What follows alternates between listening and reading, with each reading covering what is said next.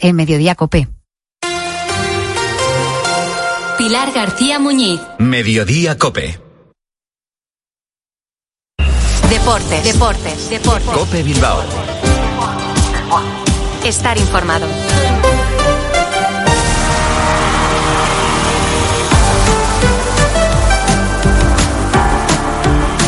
Hola, ¿qué tal? Arracha León, 15 horas 25 minutos. Soy Álvaro Rubio y en nombre de toda la redacción y de la parte técnica les doy la bienvenida a este ratito de Radio Deportiva que les ofrece la cadena Cope. Nos va a llevar hasta las 4 de la tarde en un día que viene marcado por el partido del Athletic. Hoy juega en el Sánchez Pizjuán, juega en Nervión en un encuentro que va a ser un poquito diferente porque no va a estar Iñaki Williams, eso en el Athletic, porque no va a estar en Nesiri, eso en el Sevilla y que le importará menos a la parroquia Atleti Sale, pero es un partido que viene marcado en definitivas cuentas por la Copa África.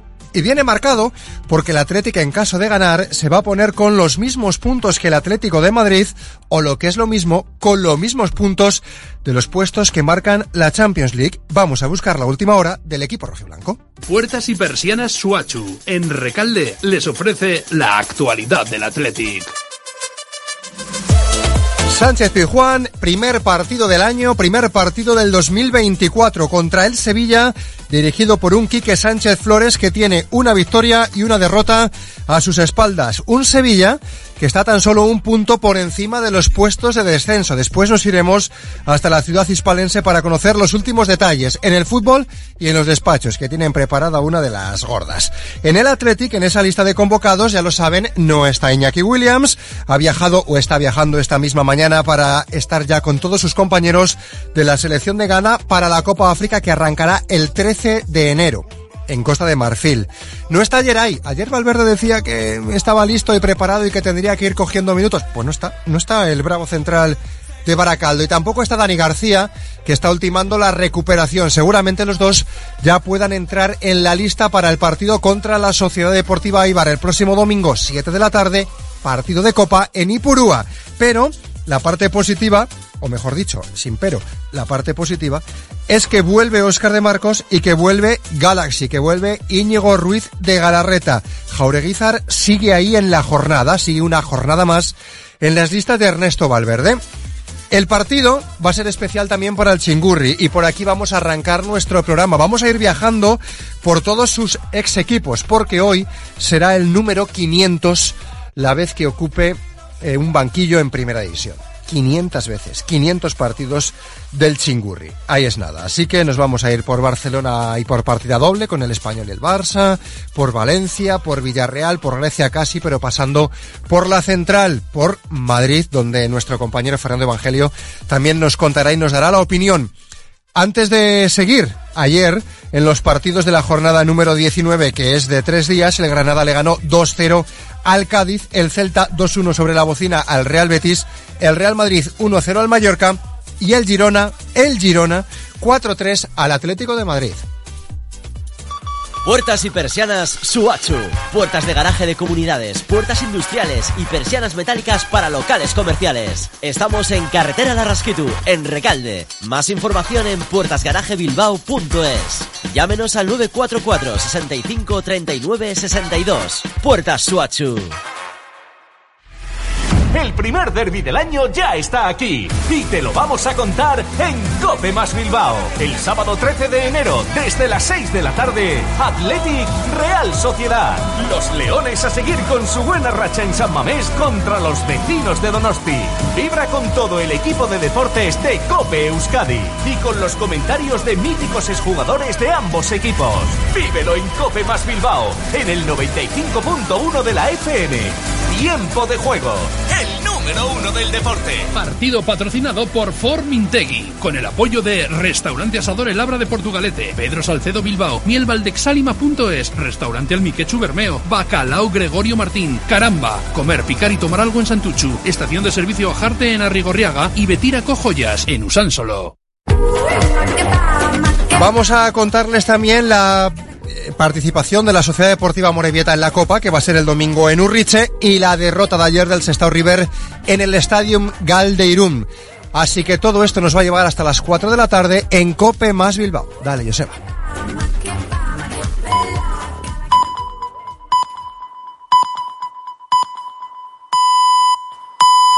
Tres y media de la tarde, dos y media en Canarias.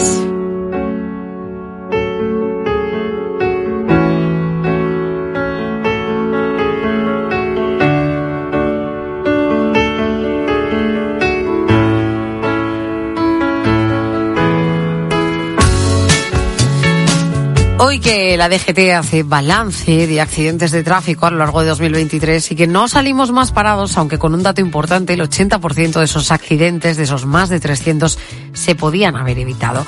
Hoy te voy a trasladar 15 años atrás en el tiempo, a la Navidad de 2009 y a las calles de Málaga. Mucha gente en bares, ¿verdad? Cenas de empresa, de amigos Sergio Hijano se toma un par de copas una noche de esas navidades. Estaba con amigos y no midió la cantidad de alcohol que bebió. Llegó la hora de irse, Sergio había cogido la moto y no se lo pensó dos veces. Tenía claro que quería volver conduciendo. En ese momento, bueno, pues hablé por teléfono con mi mujer, eh, notó que había consumido alcohol y me dijo, oye nene, voy, te recojo y tal. Y bueno, lo típico, cuando una persona consume alcohol, dice las dos palabras mágicas, yo controlo, yo voy bien, eh, no pasa nada y tal. Pero claro, ni controlaba, ni iba bien, ni sabía lo que hacía. Sufrió un accidente que le causó graves daños en todo el cuerpo, una lesión medular que le ha dejado parapléjico, doe por vida. Sin embargo, esta desgracia no le ha impedido seguir con su vida. Ahora es delegado provincial en Málaga de AESLEME, una asociación que se dedica a dar charlas para concienciar a las personas y que no hagan lo mismo que en su día hizo él. Cuando ocurrió el accidente, la caída le causó lesiones muy graves. Se fracturó la pelvis, los brazos, tenía la tibia y el fémur por fuera. Una imagen terrorífica, dramática, que su mente ha borrado afortunadamente por completo. Yo no recuerdo nada, es verdad que había estado lloviendo, estaba el asfalto mojado, eh, era las diez y media de la noche y parece ser, según los testigos, los testigos, que yo me caí o parece ser que me mareé o algo y al caerme, bueno, pues salí despedido, no toqué el suelo y paré contra una farola. Y bueno, y lo peor de todo, que en ese momento no se vio, que era una lesión medular espinal que es totalmente sí. La gente que vio el accidente se paró a intentar ayudar en lo que podía, llamaron a servicios de emergencias y fue un buen amigo, guardia civil de Sergio, el que justo entraba a trabajar y quien le mantuvo despierto es verdad que tuve la auténtica suerte de que una, un guardia civil de tráfico, Rafael Villalba, que pasaba por allí para empezar a trabajar, vio que había un siniestro de tráfico, se paró y bueno, eh, lo llevan en la sangre los, los, guardias civiles y se paró y fue el primero que me atendió. Él nos conocemos desde pequeño y entonces me mantuvo con vida hasta que llegó el 061. Estuvo dos meses en la UCI de Málaga, de ahí le trasladaron a un hospital de Toledo, el de parapléjicos, y allí se dio cuenta de lo que se le venía encima. La vuelta al día a día fue complicada. Se dio cuenta de que la sociedad no está preparada, no está adaptada para que las personas con su condición vivan cómodas. En los primeros meses sentía perdido, sentía que no encajaba, pero todo esto cambió cuando encuentra una nueva vocación ayudando a gente que se encontraba en su misma situación poco a poco te vas dando cuenta de que puedes descubrir otro mundo totalmente diferente y también muy beneficioso. En mi caso fue el encontrar de poder dar charlas de educación vial, de prevención de siniestro de tráfico a través de, la asociación ALM y eso me reconfortó bastante y me ayudó a, bueno, poco a poco ir superando esto de, de la mejor manera posible, que es intentando ayudar a los demás. Ahora es más feliz que entonces. Él trabajaba como autónomo, no tenía tiempo para disfrutar de su mujer y sus hijas. Y ahora sí, porque su trabajo es contar lo que le pasó y por qué le pasó. Y no le parece duro recordarlo todos los días porque lo que consigue con ello es mucho más valioso. Tengo fotos de mis niñas en el hospital y demás.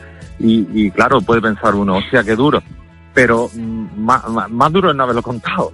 Entonces digo, si, si esto que yo estoy contando, una persona lo ve y, y, y le llega, digo, estoy, salvando una vida. La vida de Sergio cambió para siempre hace 15 años en las Navidades de 2009. Una lesión medular a consecuencia de un accidente de tráfico ha hecho que la silla de ruedas sea su acompañante de por vida, pero a él, aunque nos parezca mentira, le ha hecho esto más feliz. Gracias a su trabajo sabe que salva vidas y eso para Sergio tiene más valor que nada.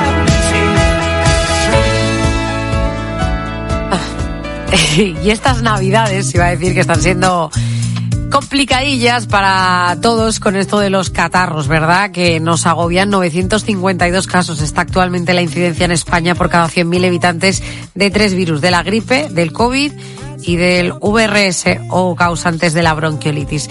Y en, estos en este contexto es importante que sepas que a partir de hoy las enfermeras pueden recetarte paracetamol e ibuprofeno. Lo recogí ayer el boletín oficial del Estado y a partir de hoy se puede hacer. Una decisión que aplauden enfermeros y enfermeras porque va a agilizar la atención a los pacientes. El beneficio sin duda va a ser una mayor agilidad en la atención. Todos aquellos pacientes que tengan fiebre pueden ser gestionados ya de una forma autónoma por la enfermera y enfermero y administrarles los antipiréticos necesarios sin tener que tener una prescripción médica previa. Por lo tanto, la agilidad es mucho mayor y el paciente va a estar con una calidad de la asistencia mucho más alta. Diego Ayuso es enfermero y secretario general del Consejo General de Enfermería. ¿Cómo va a ser la puesta en práctica de esta medida? Para que nos responda a esta y otras dudas, contamos hoy con Teresa Tolosana, presidenta del Colegio de Enfermería de Zaragoza. ¿Qué tal, Teresa? Buenas tardes. Hola, buenas tardes. Cuéntanos cómo va a ser esa aplicación práctica de actualización. O sea, nosotros de esta guía, nosotros podemos pedir eh, cita ya con vosotras las enfermeras o enfermeros para que nos recetéis en el caso de que tengamos eh, fiebre. Eh, a ver, queda un pequeño, todavía un paso, que es el que dentro de lo que sería la receta electrónica se abran este tipo de medicación a, a las enfermeras. ¿De acuerdo? Eh, yo creo que eso no, no tardará mucho tiempo, eh, pero una cosa es que se apruebe, que se apruebe esta, esta guía y otra cosa es que mm, de manera práctica y funcional podamos hacerlo. Yo creo que en la situación que nos encontramos no, no se tardará mucho tiempo. Ya sabemos que en el sistema público lo que funciona es la receta electrónica. Eh, cada uno con nuestra tarjeta podemos eh, acceder a ciertas medicaciones y esperamos que en muy breve tiempo lo puedan hacer también las, las enfermeras acceder a estos, a estos eh, productos. Ajá. Em, ¿Creéis que con ello, bueno, pues se va a conseguir de alguna manera aligerar eh, las consultas en los centros de salud o tratándose de medicamentos que de alguna forma están libres? Porque, a ver, hay excepciones, ¿no? En el caso del ibuprofeno, tú puedes ir a la farmacia y comprarlo, pero solo el de 400. Para, para el de 600 necesitas una receta médica. Lo mismo ocurre con el paracetamol de un gramo de determinadas marcas. Eh, pero, eh, mm, ¿pensáis que puede haber un cierto alivio o que al tener una libre dispensación en farmacia prácticamente esto no se va a notar? A ver, yo creo que más que, que intentar, o yo no lo abordaría el tema desde, desde ese punto de vista, quiero decir. Eh, las enfermeras, eh, a ver, ahora mismo nos encontramos con algo muy puntual, pero que va a durar, pues esperemos que, que en un mes nos hayamos olvidado de los procesos respiratorios, que son los que nos agobian ahora mismo, pero a lo largo de todo el año las enfermeras realizamos muchas prácticas, muchas, que pueden indicar después, pues algún eh, analgésico, pues eh, o bien porque hemos administrado una vacuna, que lo hacemos a lo largo de todo el año, o bien porque hemos realizado una sutura, o bien porque hemos hecho una cura que luego puede requerir eh, algún tipo de, de analgesia para que el paciente no lo pase excesivamente mal. Yo no hablaría tanto de aligerar, estaría yo desde el punto de vista que lo enfoco es de que las enfermeras hacemos muchas, muchas actuaciones con los usuarios y algunas de ellas pueden requerir una analgesia posterior. El hecho de que terminemos esa actuación puramente de, mi, práctica enfermera y la pueda finalizar con, con esa analgesia que pueda necesitar el paciente, mm, más que aligerar, es que es bueno para mí porque termino un proceso que he iniciado y lo puedo finalizar es bueno para el paciente porque no requiere de otro profesional eh, que le vaya a hacer esa, indicación. Y, es bueno también, por supuesto, también es bueno pues, para mi compañero médico que está viendo otro tipo de patologías y que no tengo por qué interrumpirle en ese momento para hacer una, una indicación que yo considero oportuna, que él entiende que es oportuna y la realiza también eh, pero que, que, estoy haciendo pues que, que, eh, no perder sino que estoy utilizando el tiempo en algo que, que puedo que puedo realizar yo. Entonces eh, yo como presidenta del colegio de enfermería me parece una muy buena acción eh, que se ha abierto no solamente ahora, pues porque estamos en un, en un periodo de, de enfermedades respiratorias y esto parece que tiene como más eh, prevalencia mm, eh, simplemente por, por la situación, pero hay otras, otras muchas guías que ya se han abierto a la enfermera. Pues por ejemplo, pues el tema del control de la diabetes, o sea, la- los diabéticos son las enfermeras las que eh, van siguiendo el control de, de esos pacientes y el poder realizar pues eh, esa indicación de un tratamiento que ya está puesto, que nosotros no lo ponemos, sino que ya está puesto, bueno, pues eh, es bueno para, para todos en el mismo sentido que te decía del paracetamol y el ibuprofeno. Eh, mm, me queda muy poco tiempo, pero no quiero dejarte de, de preguntar por, por, por el futuro. Yo no sé si esto abre la puerta a que cada vez más las enfermeras asuman un papel protagonista en la prescripción, que no siempre esto viene acompañado de mm, aplausos por parte de, de, pues, por ejemplo, de los médicos. Bueno, pues que, claro, a ver, mm, yo creo que, que cada uno en el sitio que estamos podemos tener una visión muy, muy particular de- del trabajo. Yo lo que estoy, eh, lo que yo entiendo dentro de lo que se ha abierto de, la indicación, eh, no se sale para nada de la práctica mm, profesional que ya estamos haciendo las enfermeras. No estamos invadiendo campos que no, que no estuviéramos ya ocupando. Lo único que ocurre es que podemos terminar esa actuación que hasta ahora no podíamos hacer. Eh, entonces, esas reticencias que puede haber por parte de otros profesionales, pues a lo mejor lo que requieren es eh, un poco de, de hablar y de, de conocimiento de que es una herramienta, insisto, que no invade las competencias, ni mucho menos, ni el trabajo de, de los compañeros. Y tampoco, o sea, ni por un lado quiero interpretar que sea eh, invadir las competencias de nadie, ni aligerar, ni quitarle trabajo tampoco a nadie. O sea, igual que digo que no quitamos trabajo a nadie es porque no invadimos las competencias de, de nadie.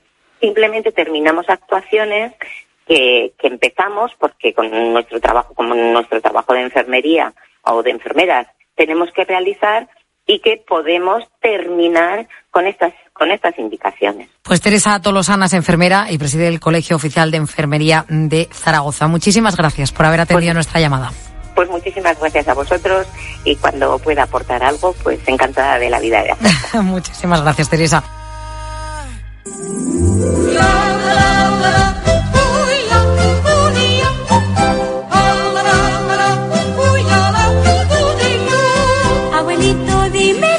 Que independientemente de la edad que tengas, esto te transporta a la infancia.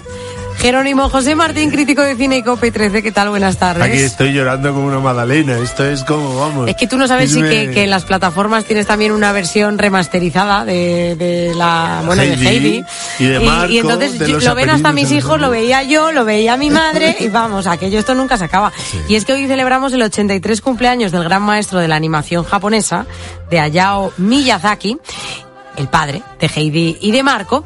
Y eh, bueno, pues qué mejor oportunidad para rescatar tres de sus grandes películas. ¿Con cuál comenzamos? Pues mira, vamos a comenzar con unas ya de él como director, porque aquí en, en Heidi fue solo animador, con Isao Takahata, con quien fundó el estudio Ghibli, que es por donde es conocido. Vamos a empezar, vamos a hacer una de cada década. Esta es de, del año 88, fue de las primeras que llegó a Europa, primero llegó por Coroso, y después llegó una que para los más pequeños es quizá la más famosa, fue un bombazo en, en Japón, de hecho es un muñeco desde entonces, y es mi vecino Totoro. ¿Y tú quién eres?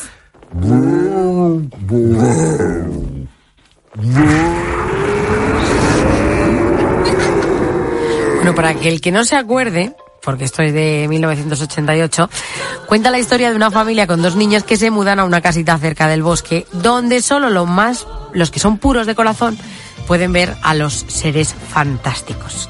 ¿Qué quién son? Eh, pues unos, muñe unos mm, cositas y tal que están basadas en toda la mitología japonesa y cuyo rey es Totoro.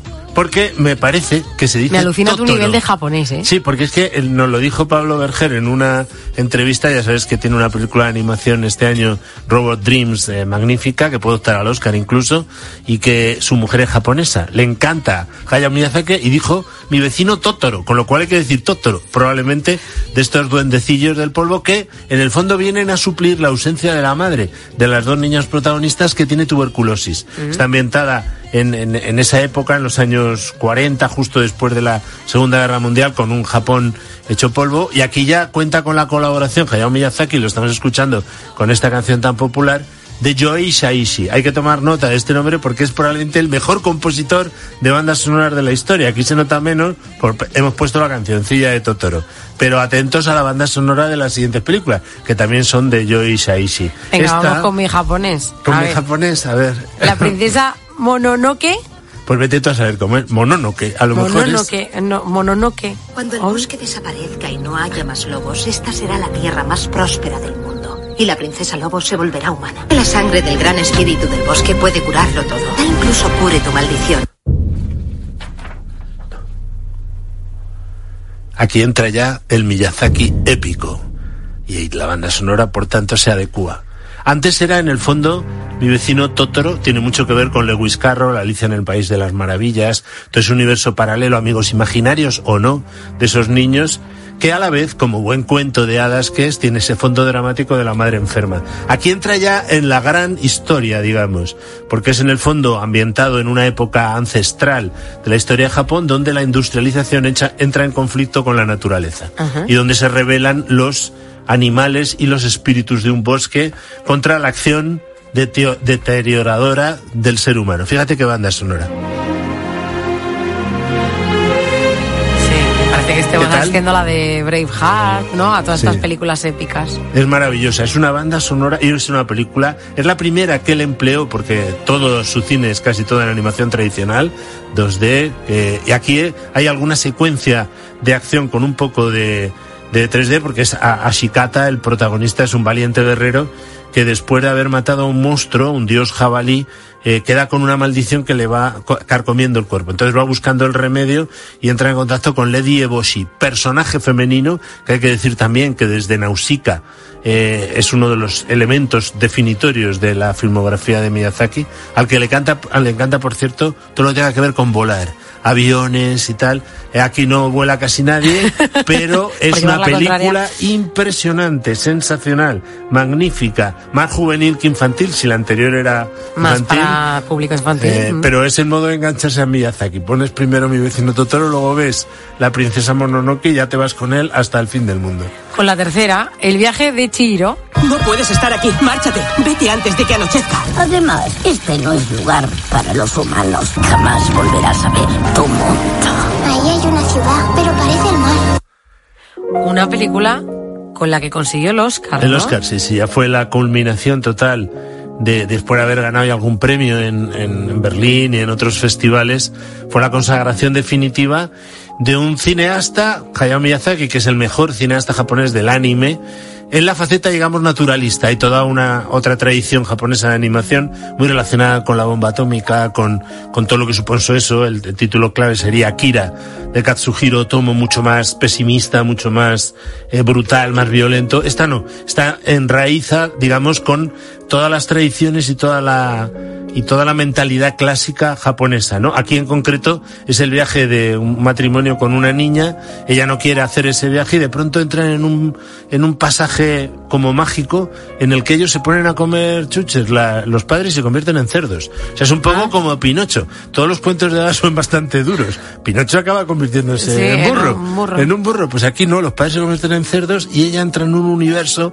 fascinante que además Miyazaki ahí suelta ya su imaginación a muerte, se desborda y, y, y en concreto quiso que atrajera a las niñas este, esta Eso. película. Pues fíjate tú, es una protagonista ella, entonces con toda la sensibilidad de una niña, eh, intentar hacer llegar a un mundo fascinante en el que se, se, se idea, toda esa idea de la comunicación, que es la que ella no tiene con sus padres, pues cómo va enriqueciéndose su personalidad con todos los personajes que van mostrando. Es un derroche de imaginación que, claro, inspiró nada menos que a todos los estudios Pixar. O sea, eh, John Lasseter siempre ha dicho que cuando tenían en Pixar, es decir, los de Toy Story, para entendernos todos, alguna duda, si iban a la sala de proyecciones, cogían cualquier película de Hayao Miyazaki, así ¿En me lo dijo él en una entrevista y co- conseguían resolver la situación.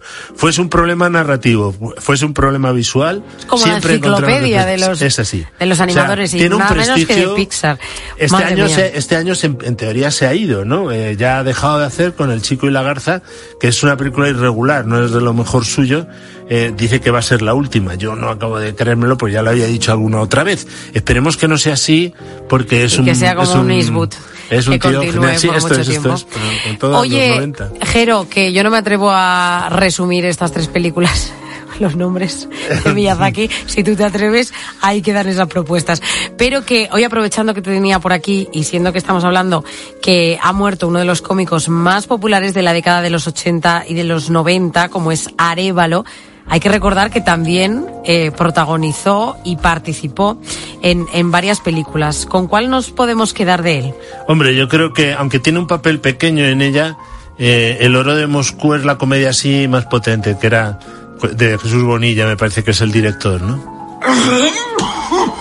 Le cuento el mayor secreto de la historia. Exactamente de qué se trata esto. Estamos buscando algo que en su día se perdió. El oro Es que los míos de hospital. nunca salió de España. ¡Los huevos! Claro, este pone más tanto que mis cojones.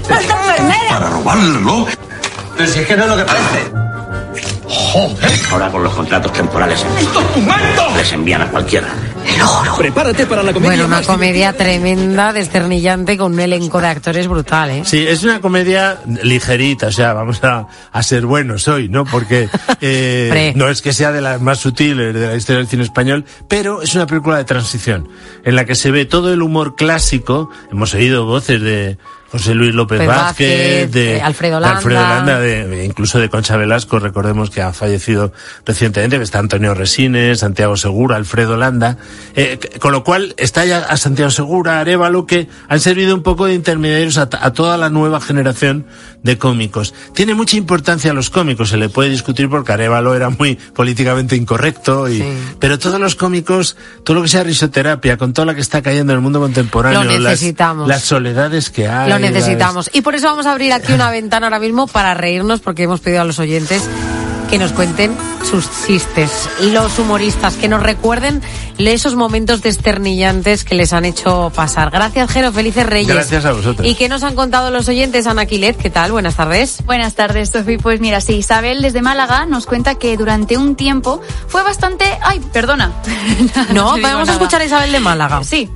Que además de gustarle mucho el humor, dice que tiene una risa única. A mí el humor me encanta. En la vida hay que tener un toque de humor. Y entre mis hum- humoristas favoritos está Benny Hill. Me pasé toda mi infancia viendo a Benny Hill. Me encantaba, me reía a carcajadas. Y también me gusta mucho Chiquito de la Calzada. Y tengo la risa de Loreto Valverde. Contagiosa, esa risa que cuando te ríes, te ríes a carcajadas. Pero Isabel, ríete un poco, que, que podamos Claro, reírnos nos ha y faltado, ¿no? contagiarnos. El, el escuchar esa risa tan, tan contagiosa, ¿no? Mariano de Santander, eh, creo que nos ha contado chiste, ¿no? Sí, sí, sí, A ver. además para dar miedo incluso. Los que tenemos cierta edad, pues el 1, 2, 3 ya le veíamos ahí contando chistes, ¿no? Hoy en las redes sociales, si sabes buscar, pues tienes gente eh, que cuenta unos chistes muy buenos, monologuistas y te ríes bastante. Y el chiste de hoy sería, bueno, pues que van dos fantasmas andando y se cae el del medium. Esto también a mí me hace gracia. Es que además no había oído esta, esta versión, ¿eh? Secando si el del medio sí, pero con lo de medium ya matador. Y es verdad que es que hay gente que, que, oye, que es que le gusta mucho contar chistes y que son expertos y para eso se fijan en los mejores, como es el caso de Ángel. Yo me gusta mucho el humor, cuento chistes, pero mi maestro siempre ha sido Paco Gandía. Paco Gandía era impresionante. Ese hombre era anécdota. Ahora se asimila un poco a él el comandante Lara, pero se hace demasiado pesado. Pero bueno, y Marévalo pues marcó una época. A Nica de Zaragoza le pasa lo que a muchos, que empieza muy bien el chiste, pero ya con lo de acabar es otra cosa. Yo la verdad es que nunca me acuerdo del final, con lo cual estropeo todos los chistes. Pero bueno, siempre me ha gustado mucho Eugenio y no digamos Arevalo me encanta también. Y es que la verdad que no, todo hay chistes y chistes, ¿eh? No todos nos dan igual bien contarlos.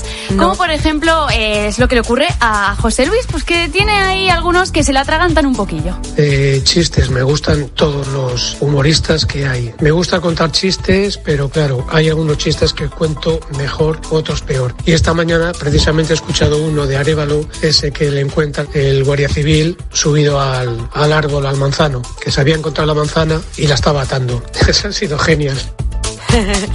La verdad que sí. Tú no te atreves aquí a contar un chiste, ¿no, Ana?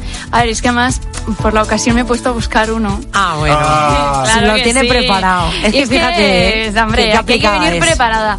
Es que, eh, ¿sabéis por qué los mariscos vienen del mar? ¿Por qué? Porque si vinieran de Francia serían franciscos. es penoso, es penoso, ¿eh? Pido perdón a todo el mundo. Concedido, concedido.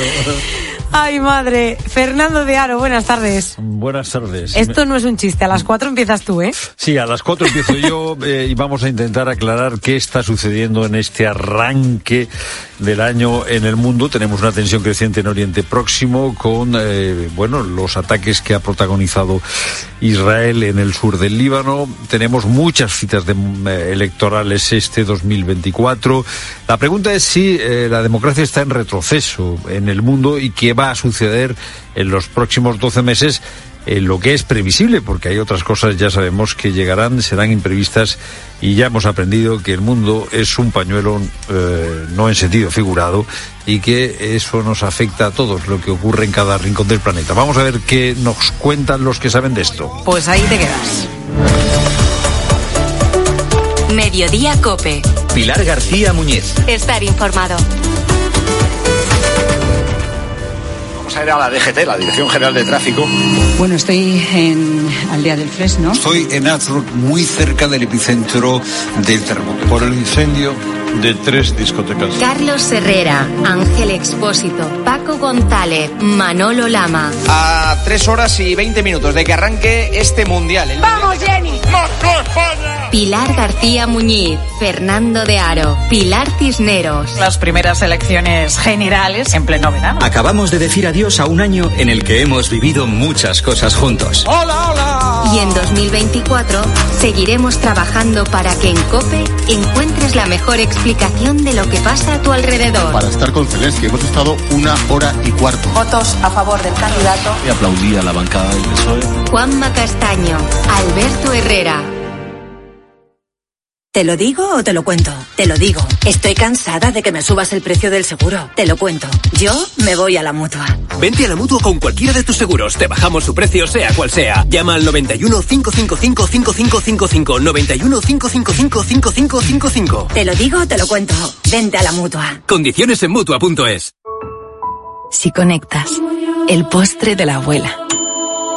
Con tu tío tocando villancicos con la botella de anís. Con la ilusión de los sobrinos abriendo los regalos.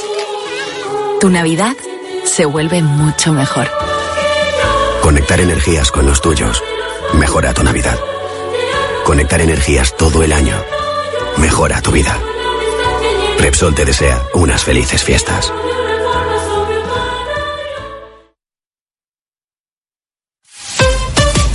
Escuchas Cope. Y recuerda, la mejor experiencia y el mejor sonido solo los encuentras en cope.es y en la aplicación móvil. Descárgatela. Querido oyente, ¿has perdido algún ser querido? En Martínez La Fuente Abogados te ayudamos a tramitar la herencia.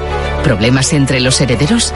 En Martínez La Fuente Abogados mediamos para resolverlos. Infórmate en el 646-690-032 o en martinezlafuenteabogados.es. Especialistas en herencias. Aunque te hayan regalado unas pesas, levantarlas en casa con el turrón todavía en la mesa cuesta. Por suerte, el seguro de tu casa no te cuesta tanto. Esta cuesta de enero contrata con Berti el seguro de tu hogar desde 78 euros y disfruta de descuentos en los servicios de reparación y reformas. Calcula tu precio en Berti.es. Ahorra tiempo, ahorra dinero.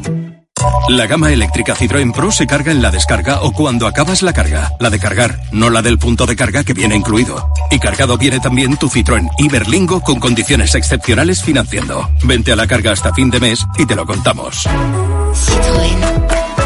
Financiando con Estelantis Financial Services. Condiciones en citroen.es. En la Fundación Alquiler Seguro estamos comprometidos para crear hogares seguros y dar una oportunidad a personas en riesgo de exclusión social. Por eso queremos agradecerles su continuo apoyo y confianza durante este 2023. Fundación Alquiler Seguro te desea una feliz Navidad y un 2024 en tu hogar.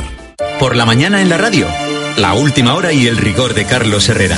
Si aumentan los ocupados, pero aumenta el paro, es porque se cuenta como trabajadores aparados.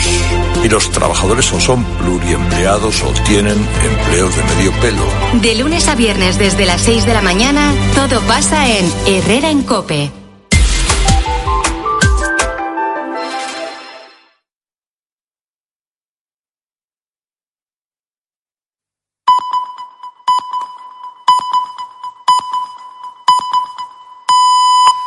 Las 4 de la tarde, las 3 en Canarias.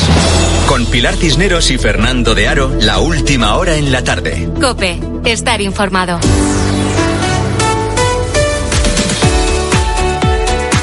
Muy buenas tardes a la gente, gente. Gracias a la vida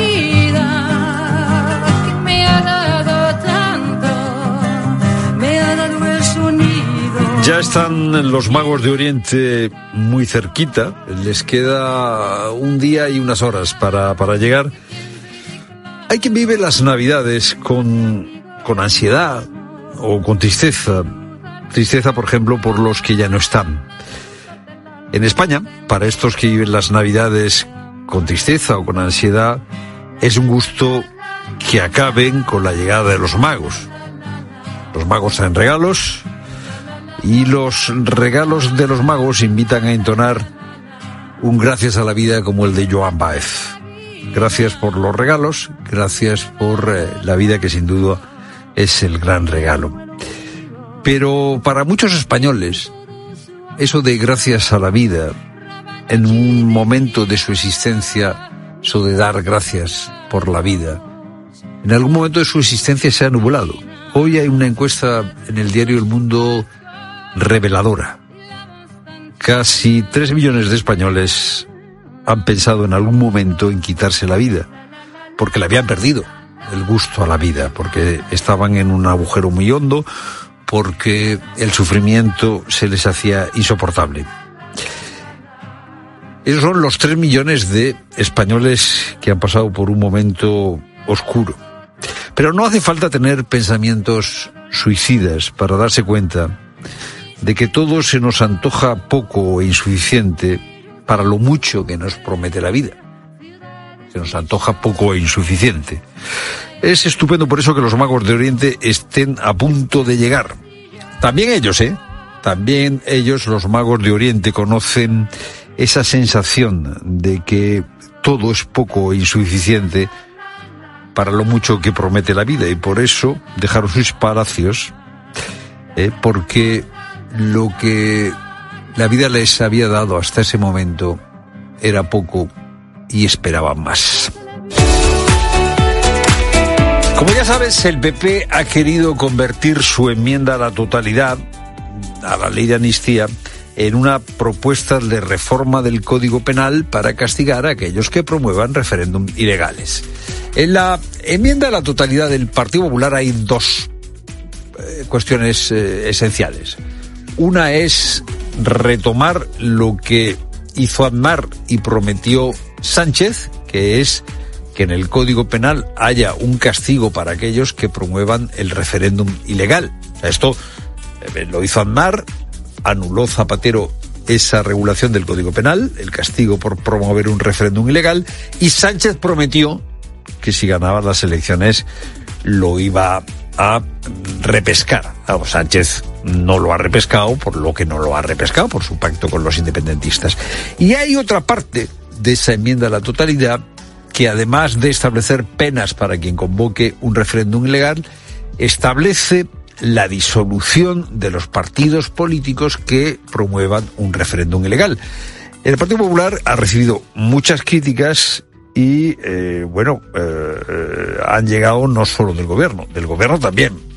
Creo que ya tenemos una ley de partidos, una ley de partidos que, que ha funcionado, Marlasca, ministro de Interior, diciendo que no hay que cambiar la ley de partidos políticos. Lois, la que hasta ahora era portavoz de Sumar en el Congreso, pues igual, ¿eh? Eh, con un tono bastante más duro que Marlasca. Aquí mucho me temo que el Partido Popular lo que vuelve a avanzar es en el cuestionamiento de, de la propia Constitución, ¿no? Y creemos Pero que no solo le han llovido las críticas de los socios del gobierno, también le han llovido las críticas de los constitucionalistas y por eso eh, Tellado, el eh, portavoz del Partido Popular, ha querido matizar lo propuesto ayer. En España no se persigue a nadie por sus ideas, sino por sus actos, si estos son delictivos. Bueno, eso ya lo sabíamos. Lo que pasa es que el PP propone la disolución de los partidos políticos que defiendan un referéndum ilegal o que promuevan un referéndum ilegal. Y ha dicho el Partido Popular que eso no es nuevo porque eso ya está en el Código Penal. Y aquí ha faltado, la verdad, el Partido Popular. En el Código Penal no está la disolución de un partido político por promover un referéndum ilegal. En el Código Penal lo que está es la disolución de una persona jurídica, eh, en general. Hay una ley de partidos que establece la disolución de los eh, partidos en supuestos muy tasados que no incluyen lo del referéndum ilegal. El Partido Popular, en esta ocasión, probablemente se ha pasado de frenada. El Partido Popular no puede estar jugando en una cancha que le han puesto otros. ¿Por qué no nos explica su propuesta de fiscalidad, de política activa de empleo? ¿Por qué, en lugar de ir sistemáticamente a la contra con ideas más o menos acertadas, en este caso poco acertada, ¿por qué en vez de ir por detrás no va por delante con propuestas positivas. Es lo primero que quería contarte, no lo único. El precio de los carburantes arranca este año con sus primeras subidas después de acumular un descenso tras otro, descenso tras otro, desde finales de septiembre. La última semana la gasolina se ha encarecido un 0,19% y el diésel un 0,07%. Claudia Cid. El precio de la gasolina se ha situado por encima del euro con 53 céntimos y el del gasóleo ha superado el euro con 49 céntimos. Llenar el depósito hoy nos cuesta 84 euros de media si es un coche de gasolina y 82 euros en el caso de los de diésel. Aún así, la gasolina está por debajo de los niveles registrados antes de que estallase la invasión rusa en Ucrania y un depósito costaba un poco más de 87 euros. En el caso del de diésel se encuentra unos 80 céntimos por encima del precio de entonces.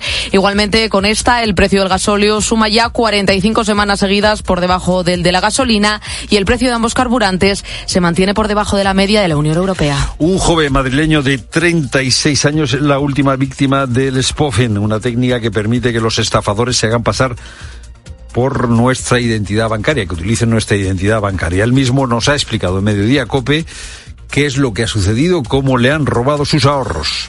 El modus operandi está súper, súper detallado. Nos había facilitado información eh, de nuestras cuentas, el número de cuentas que, que tengo en ING y, por ejemplo, dos que tengo compartidas con, con mi esposa. Todo muy bien montado para jugar con el miedo de perder todos tus ahorros para efectivamente robártelos ellos.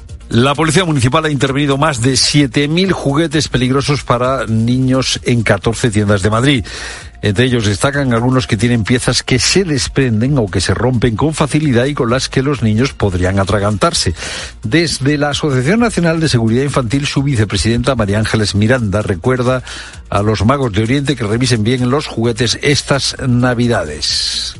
Yo me he encontrado, ¿eh? me he encontrado en, en muchos hogares cuando hacemos el baby proofing de, de, de, juguetes que realmente haces así y con un solo clic abres el compartimento de las pilas y el niño puede llegar. Muchas de estas pilas son pilas de botón, todos sabemos que las pilas de botón son tremendas y las llegan a ingerir el daño que pueden producir durante todo el trayecto. El eh, Barcelona se la juega hoy en Las Palmas. Raúl Liñares. Será el partido que cierre la jornada a las nueve y media de la noche. Actualmente el Barça se encuentra a 10 puntos del Real Madrid y del Girona, por lo que ganar se convierte en una obligación. Esta tarde más fútbol. En apenas una hora comienza el Osasuna Almería y esta es la última hora. Alberto Sanz. Con dos equipos necesitados, Osasuna que quiere remontar el vuelo y Almería que busca la primera victoria de esta temporada. El conjunto rojillo presenta cuatro novedades en el once. Catena, Iker Muñoz, Chimi Ávila y Aymar.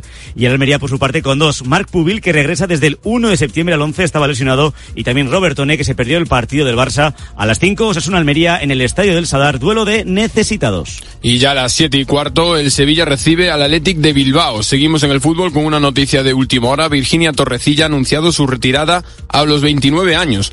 La jugadora fue operada de un tumor cerebral en 2020 que obligó a la Balear a alejarse de los terrenos de juego durante dos años. Toda la jornada de liga y las novedades del deporte te las contamos en tiempo de juego a partir de las 5. Y ahora, información local aquí en Cope. Pilar Cisneros y Fernando de Aro. La tarde. Cope Euskadi. Saludos desde Cope Euskadi en este jueves 4 de enero con más nubes a partir de esta tarde que van a ir aumentando hasta quedar cubierto por la noche. A partir de entonces se espera lluvia más abundante en la mitad norte. Las temperaturas hoy se mantienen sin cambios. Un hombre de 39 años será puesto este jueves a disposición judicial después de ser detenido ayer en Irún acusado de amenazar con un revólver a una persona para robarle dinero al que sustrajo 250 euros. La Erchancha, tras conocer lo ocurrido, se desplazó hasta el lugar interceptaron un coche sospechoso con el presunto autor, quien en su huida intentó arrollar a agentes arremetiendo contra un vehículo policial. En su escapada causó daños en varios vehículos, tuvo que apearse del coche y salir corriendo, momento en el que fue alcanzado por los agentes y detenido. Se le incautaron también, además de revólver, una katana y una navaja. Seguimos contándote todo lo que te interesa en la tarde de COPE. Escuchas la tarde. Con Pilar Cisneros y Fernando de Aro. Cope, estar informado. Estos cuatro primeros días eh, de este año, 2024, en el escenario internacional han comenzado marcados por la violencia. Escuchábamos ahora mismo el tiroteo que se producía hace unas horas en el frente de Ucrania. Ahí sigue una guerra que ya va camino de cumplir dos años. Y hemos eh, contado aquí, te hemos ido contando la tensión, la tensión eh, en aumento en Oriente Próximo. La operación con la que Israel ha ejecutado a uno de los responsables de Hamas, Hamas en el sur del Líbano. Un atentado que se produjo ayer en Irán que ha dejado casi eh, 100 muertos y que, según algunos, tiene detrás a Israel. Eh, los ataques también en el Mar Rojo, protagonizados por rebeldes hutíes, rebeldes chiitas de Yemen. Este es un año que comienza como el que como acabó el 2023, ya digo, marcado por la tensión, por la violencia. Un año además en el que va a haber muchas elecciones en el mundo. Eh, 50%, el 50% de la población mundial está llamada a las urnas. So, with your help and with your vote, we will evict crooked Joe Biden from the White House. But there's more to do. Biden y Trump se van a enfrentar de nuevo por la Casa Blanca. Tendremos elecciones en Bélgica, Portugal, Austria, Taiwán, India, Senegal, Indonesia, elecciones al Parlamento Europeo. Lorenzo Silva, eh, buenas tardes. Buenas tardes, Fernando, ¿qué tal? Lorenzo Silva, como sabéis, es escritor, columnista y colaborador de la tarde de COPE. Lorenzo, ¿Tú eh, de qué vas a estar pendiente en el escenario internacional? Ya sabes que hay algunos que dicen que, bueno, la democracia cada vez está más débil en todo el mundo, eh, se refieren a las guerras de Ucrania y de, eh, de Gaza, a la fractura entre el gran norte y el gran sur. ¿Qué crees que es lo más determinante o aquello a, a lo que tú vas a prestar más atención? La verdad es que es difícil escoger. Sobre todo es difícil escoger porque algunas de estas cuestiones me temo que están bastante intrínsecamente entrelazadas, ¿no? Y algunas otras que, que no hemos mencionado, ¿no? Empezando, por ejemplo, por, por esta de los conflictos bélicos, que indudablemente es eh, bastante acuciante. Eh, bueno, a los conflictos que has enumerado, eh, Fernando, yo Sí. añadiría el que está ya asomando en Irak. Ajá. Hace escasamente unas pocas horas, el ejército estadounidense además así lo ha reconocido, ha atacado un acuartelamiento de las milicias, de unas de las milicias que existen en Irak, eh, pero que están mezcladas con las fuerzas de seguridad. Ha, ha matado en el ataque con misiles un dron eh, estadounidense a varias personas y acabo de leer hace nada un comunicado del gobierno iraquí diciendo que esto eh, socava la confianza puesta por el gobierno iraquí en la coalición internacional. Mm, le recuerdo a quien lo haya olvidado que en Irak, entre otras cosas, tenemos varios cientos de militares españoles precisamente dentro de esa coalición internacional, ¿no? Igual que tenemos 600 en el Líbano, es decir, no estamos hablando de cosas que nos pillen lejos o cosas que sean asunto de otros en este momento, ¿no? Y por cierto, de algunas eh, se informa poco y, y de manera bastante bastante mejorable, ¿eh? Por ejemplo, esto de Irak, yo no lo he visto en ningún sitio en la prensa española, lo veo porque sigo otras fuentes iraquíes, ¿no? Esto ya es bastante preocupante, pero si lo combinamos con todos esos procesos electorales en los que además están interviniendo una serie de fuerzas, de fuerzas que muchas veces no forman parte de los cuerpos electorales en cuestión, sino que son influencias exteriores, algo que ya llevamos viendo desde hace bastantes años, y lo combinamos con otros asuntos del futuro que también aparecen mencionados en todos los informes, ¿no? Por ejemplo, el auge de la inteligencia artificial o esa distancia entre los principios que se asumen y los intereses, las desigualdades